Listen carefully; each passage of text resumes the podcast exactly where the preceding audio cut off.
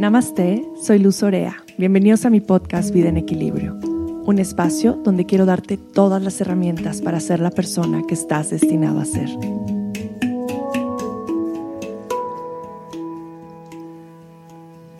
Bienvenidos de vuelta.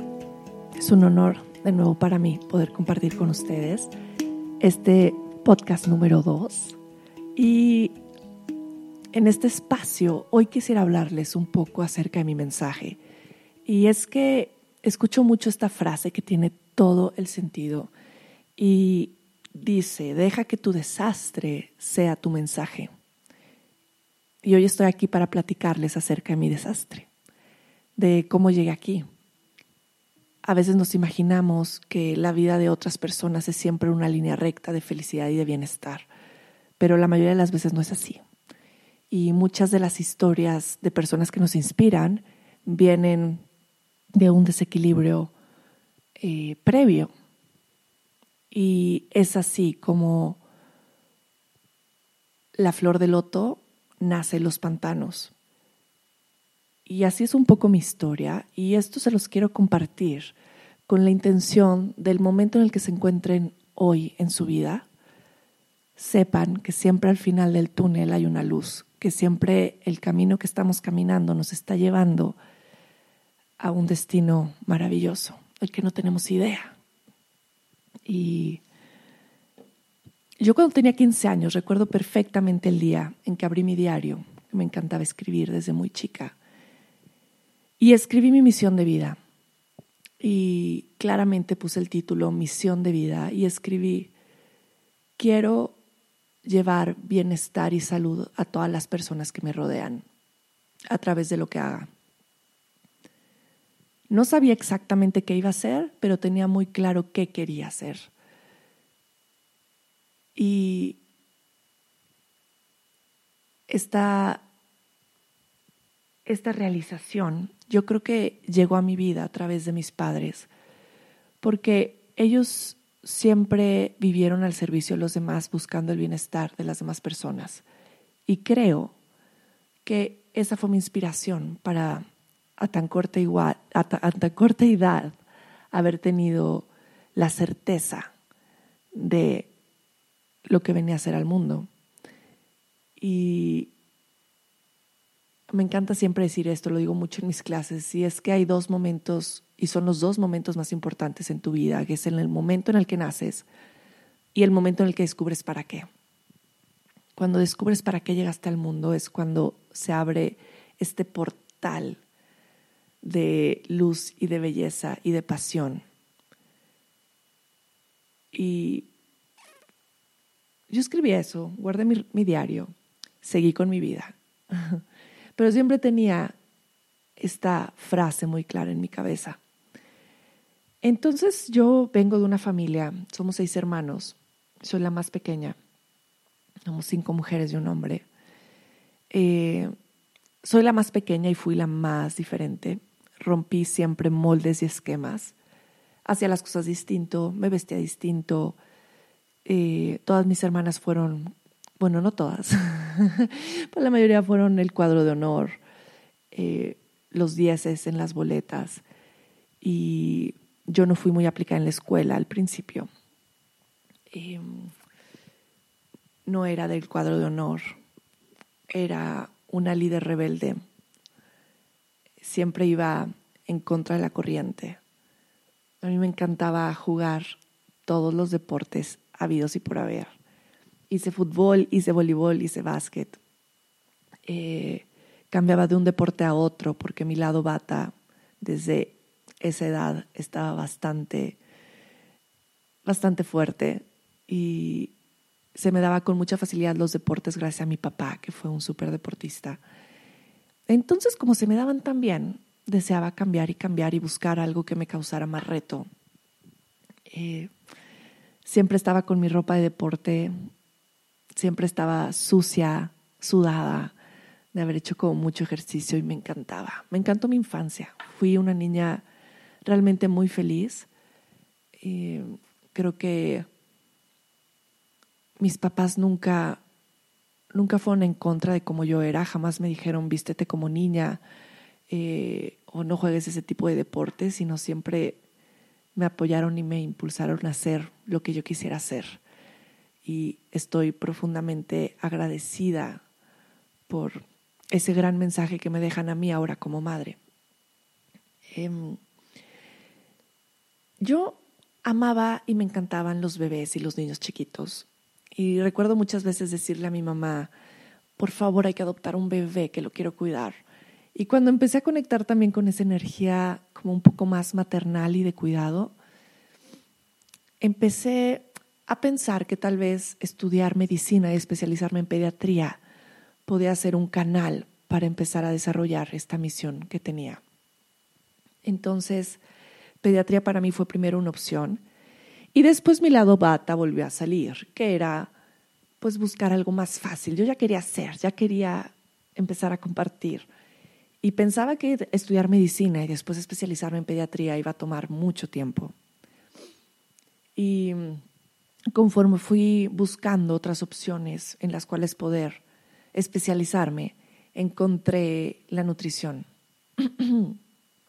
y dije, wow, eh, estudiar nutrición tiene muchas cosas de medicina, estás llevando bienestar a las personas, estás ayudando a los demás, estás trayendo salud y pues fue una excelente idea. Entonces empecé a enfocarme mucho en el camino de nutrición y entré en la universidad, a la carrera de, nutrición y ciencia de los alimentos en la Universidad Iberoamericana. Cuando empecé a estudiar, eh, pues tenía mucha libertad. Era la pequeña de seis y mis papás me dejaron mucho la carta abierta y podía hacer muchas cosas. Me daban muchos permisos y muchas facilidades. Entonces empecé a salir muchísimo. Eh, empecé a llevar mi vida a un desequilibrio muy grande. Salía martes, miércoles, jueves, viernes, sábado y domingo. Me desvelaba mucho. Algunas veces acababa a las seis de la mañana. Y pues no solo era eso, sino que empecé a tomar muchísimo alcohol. Empecé a tomar mucho alcohol cada vez que salía. Y en esos momentos nunca me di cuenta de que me estaba haciendo daño recuerdo muchas veces a mi papá decirme, no me decía no salgas, pero me decía aprende a decir que no. Y esas palabras hasta ahora tienen un sentido y en ese momento era como una forma de limitarme y decía, es que yo no quiero decir que no, a mí me encanta salir, me encanta desvelarme, me encanta estar en la fiesta. Pero la verdad es que cada vez que salía y amanecía con esta resaca intensa y tan cansada, tenía miedo, tenía mucho miedo de verme realmente como era, tenía mucho miedo de conectar conmigo, de conectar con este vacío tan grande que tenía, que lo estaba llenando con estos distractores y con estas adicciones. Entonces lo que hacía al despertar era necesito distraerme. Agarraba el teléfono, buscaba a mis amigos, qué plan hay hoy, a dónde vamos a ir, qué sigue. Y así fue como fui llenando mi vida durante varios años de estos círculos adictivos, tanto de amistades como de llenar mi vida con cosas muy vacías que en ese momento se sienten como que te satisfacen, pero lo único que satisfacen es tu lado del placer. Em, yo seguía haciendo mucho ejercicio, siempre fui una también adicta al ejercicio. Ese es mi lado pita, que mientras estaba en la universidad iba tres, cuatro horas al gimnasio todos los días. Hacía pesas, hacía cardio, hacía cualquier clase que llegara. Eh, me inyectaba carnitina, tomaba pastillas para aumentar el músculo. Yo quería estar fuerte y, y, de hecho era una frustración para mí. Todavía me acuerdo cuando salía como de viaje o algo, el no tener gimnasio y el no poder hacer pesas, para mí era frustrante. Pensaba que iba a bajar el músculo, que se me iba a bajar la pompa, la pierna, que el brazo ya no estaba tan fuerte. Y recuerdo verme en el espejo con esta necesidad de aprobación a través de mi físico.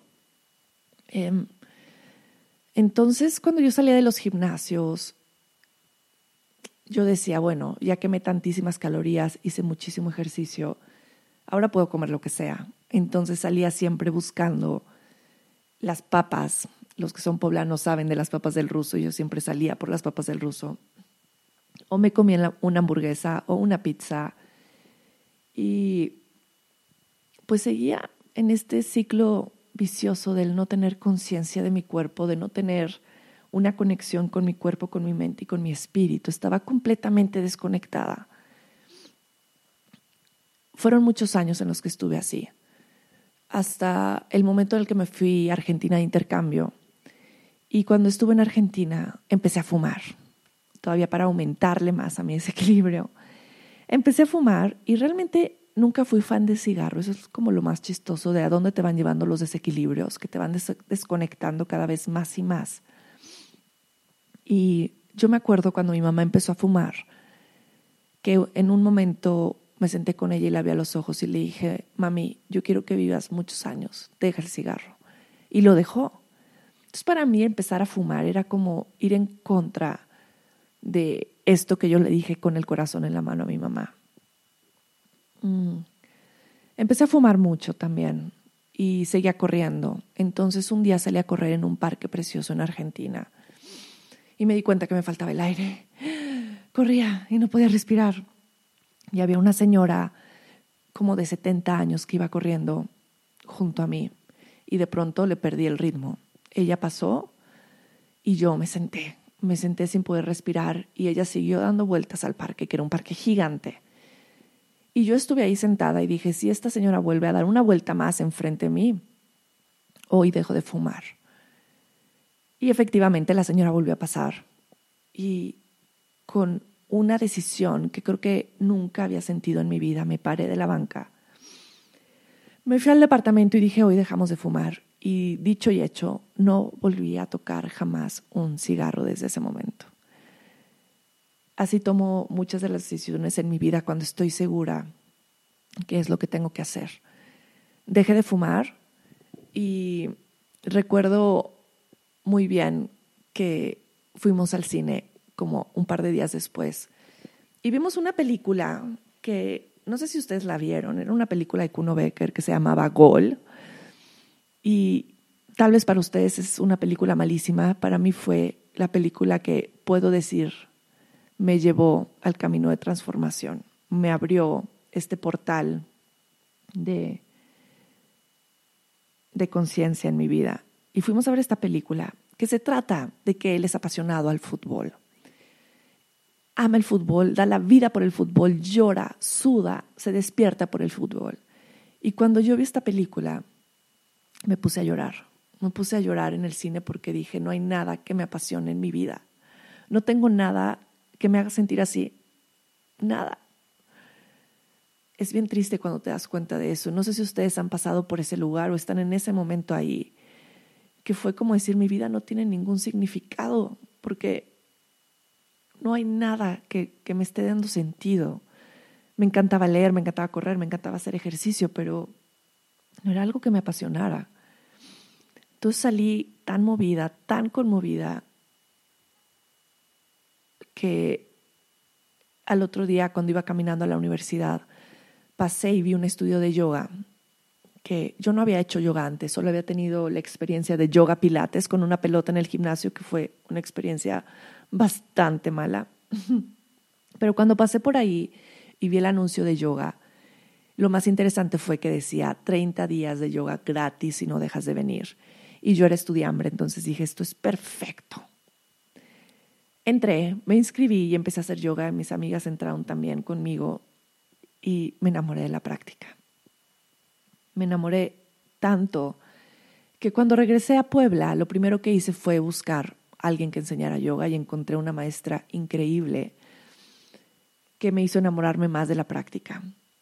Empecé a practicar yoga todos los días. Aún seguía haciendo toda clase de ejercicios, pero aparte practicaba yoga en la noche después de la escuela. Y fue algo tan distinto mi experiencia, porque ahora cada vez que salía de la práctica de yoga, buscaba, buscaba sanarme.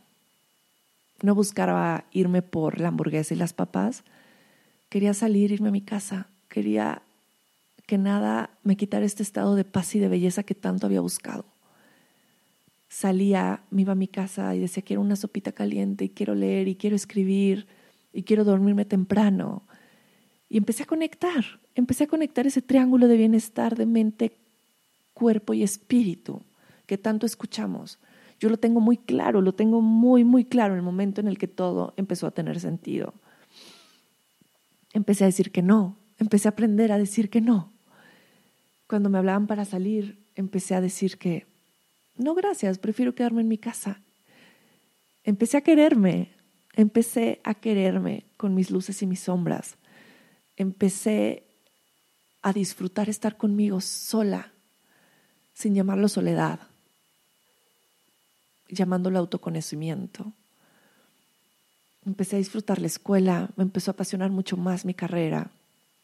En un momento yo no empecé a practicar yoga para enseñar, y esto seguro lo han escuchado mucho, y es lo que pasa con, con, el yoga. Cuando empiezas a ver que te trae tanto beneficio, dices, esto lo tengo que compartir con el mundo. Entonces llegó un momento dentro de mi práctica que dije, yo quiero enseñar yoga. Y fue cuando encontré mi pasión. Porque no es que tu pasión llegue de un momento a otro y que nunca hayas practicado fútbol y digas, ahora es mi pasión practicar fútbol. No. Tienes que hacerlo, tienes que sudarlo, tienes que repetirlo todos los días, lo que sea que hagas para decir que ya es tu pasión. Decidirme a Estados Unidos a certificarme con Shiva Ray, mi maestra, y esto fue hace 13 años. Cuando empecé a practicar con ella, encontré el estilo de yoga que realmente llenaba ese espacio de mí, de mi fluidez, de, de amor, de espiritualidad que estaba buscando. Y fue muy bonito dentro de este entrenamiento llevábamos una parte de Ayurveda. Era a la última hora de la noche, después de tener unas prácticas súper intensas y tener filosofía y tener la parte de la noche Ayurveda era súper cansado. De hecho, yo siempre me iba hasta atrás y me dormía, sí. En ese momento de mi vida la Ayurveda no, ya no tenía espacio. Estaba tan enamorada y mis ojos estaban puestos en el yoga que pensé que la Ayurveda era algo aparte. Eh, antes los entrenamientos de yoga eran 15 días intensivos, ahora es un fin de semana a veces. Pero estos días de constante práctica y de filosofía y de tanta inmersión dentro de esta ciencia antigua fueron para mí un despertar. Cuando yo regresé a Puebla y empecé a enseñar de nuevo yoga, fue súper bonito. Bueno, más bien empecé a enseñar. Fue súper lindo empezarlo a compartir. Y al mismo tiempo estaba en mi carrera de nutrición, eh, cuestionándome muchas cosas. Cuando empecé a consultar dentro de mi universidad, me empecé a dar cuenta que algo le hacía falta, que había un eslabón perdido en la carrera de nutrición. Me estaba dando muchas herramientas, pero carecía de mucho, que era esta parte integral, que era la parte de ver a las personas como seres integrales, como yo lo había experimentado dentro de este triángulo de bienestar. Y es que no podía limitarme a pesar, medir a las personas para darles una dieta de tantas calorías. Siempre había algo más que ellos me querían contar y siempre había algo más que yo necesitaba saber. Eh, volví a regresar a mis apuntes de Ayurveda y cuando volví a leerlos era el momento perfecto porque todo hizo clic dije, wow, claro, este es el eslabón perdido. El ayurveda tuvo tanto sentido para mí que realmente en ese momento sentí como si hubiera hecho ayurveda muchas vidas antes. Empecé a integrar el ayurveda con la práctica de yoga y empecé a estudiar el ayurveda, que es esta medicina ancestral de la India, de la cual voy a platicar mucho en estos podcasts, eh, dentro de la práctica de nutrición. Y todo fue entrelazándose de una manera muy amorosa, de una manera muy sutil, que pude empezar a ir compartiendo con todas estas herramientas, pues la misma transformación que yo estaba experimentando, que yo había experimentado en mi vida. Y no quiero decirles con esto que en ese momento de mi vida encontré la salud y el equilibrio completo, para nada. Sigo en ese camino todos los días. Sigo trabajando para eso. Pero sí, sí puedo decirte que dejé todas estas adicciones y todo lo que no me sumaba. Empecé a traer un poco más de sabiduría a mi vida en mis elecciones, pero también me volví súper obsesiva. Que esto para los que ya saben tu ya saben que de pronto puede ser un desequilibrio de pita. Cuando pita, el fuego gobierna tu vida y entonces te gusta algo y lo quieres hacer hasta sangrar. y empecé a practicar yoga de tal forma que hacía tres horas en mi casa la misma postura hasta que me saliera perfecta.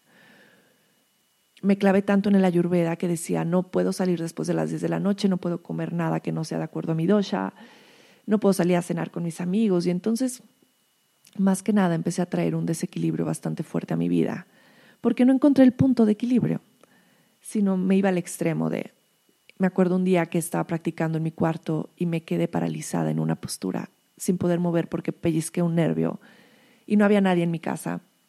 Me quedé ahí como tres horas hasta que mi mamá llegó y me rescató. Pero a ese grado llegó mi obsesión. Decidirme a India, en India volví a explorar y profundizar mucho más en el Ayurveda y nunca fui a India para encontrarme porque me encontré con la película de Gol. Por eso las cosas más sencillas de pronto pueden ser el parteaguas más grande de tu vida. No tienes que irte a la India a meditar a los Himalayas. Puede ser una película tan sencilla como la que yo vi. Puede ser un momento en el que te tropiezas en la calle y ¡pum! Hay este vortex que te dice, este es el camino. Puede ser muy sencillo. Si estás esperando ese momento, no esperes por algo trascendental. Son las cosas más sencillas las que pueden abrir ese despertar en tu vida. Me fui a la India empecé a hacer yoga, me empecé a meter mucho más en la ayurveda, conocí un doctor con el que me iba a estudiar en las tardes mientras estuve en Rishikesh. Aprendí muchísimo. Estuve en un ashram, viví el ayurveda, viví el yoga de otra manera. Pues ahora sí que en la casa de donde vienen, en, de donde nacieron estas ciencias hermanas, que me dio una perspectiva completamente distinta a como lo hacemos en el occidente. Y estudié Ayurveda en Nuevo México con mi maestro Basan Lad en el Ayurvedic Institute y es algo que sigo haciendo hasta la fecha. Y el estudio se volvió una parte de mi vida constante. Amo estudiar, estudio todo el tiempo que pueda. Soy una devoradora de libros. Leo y leo y leo, estudio, estudio, estudio. En el momento en el que tengo oportunidad, me voy con mis maestros. Es muy importante seguir con nuestra mente de beginners, porque siempre somos unos beginners. Entonces, así fue una parte de mi camino. Así fue como fui construyendo una parte de mi historia. Y no hay ningún misterio, no hay ningún misterio para el milagro de la autosanación. Lo único que hay es el coraje, es el compromiso, es la consistencia, lo que nos hace movernos de la miseria a la paz interior. Y yo creo que este eslabón también que viene de la sanación es el amarnos a nosotros mismos. Cuando nos amamos dentro de nuestro desastre, dentro de nuestros momentos más oscuros, cuando podemos amarnos, cuando podemos vernos al espejo con amor, en estos momentos es mucho más fácil traer prosperidad y traer milagros. Todo puede fluir más fácil en tu vida. El amor propio tiene el poder de quitar todos los bloqueos de tu camino. Si quieres empezar por algo, empieza por amarte. Empieza por hoy verte al espejo, reconocerte con lo que eres, con lo que te gusta y con lo que no te gusta. Y verte con ojos de amor y verte con ojos de agradecimiento cuando llegue ese momento en tu vida, como yo lo experimenté en esas mañanas después de haber tomado tanto alcohol y de sentirme tan mal, y de poder decir, me amo, empecé a abrir espacio para que llegara la sanación y la transformación a mi vida. Y me gustaría acabar el podcast con este poema que me encanta de John Pueblo. Y no sé si lo han leído, pero si no, búsquenlo porque es una joya, es un bálsamo para el alma. Lo voy a ir traduciendo, entonces tal vez me voy a pausar un poco. Y dice así, mientras ella miraba en su pasado, se dio cuenta que el camino que había bajado no siempre fue una línea recta. Su viaje hacia amarse a sí mismo y el mundo estuvo lleno de movimientos, de ir hacia adelante, hacia atrás, de vueltas y giros, incluso algunas pausas. En momentos dudaba de su progreso, de su potencial y también de su poder hacia el cambio. Pero hoy, con la sabiduría y la experiencia en su mano, sabe que no pudo haber llegado en donde está sin haber tenido cada uno de los movimientos que hizo. Satnam.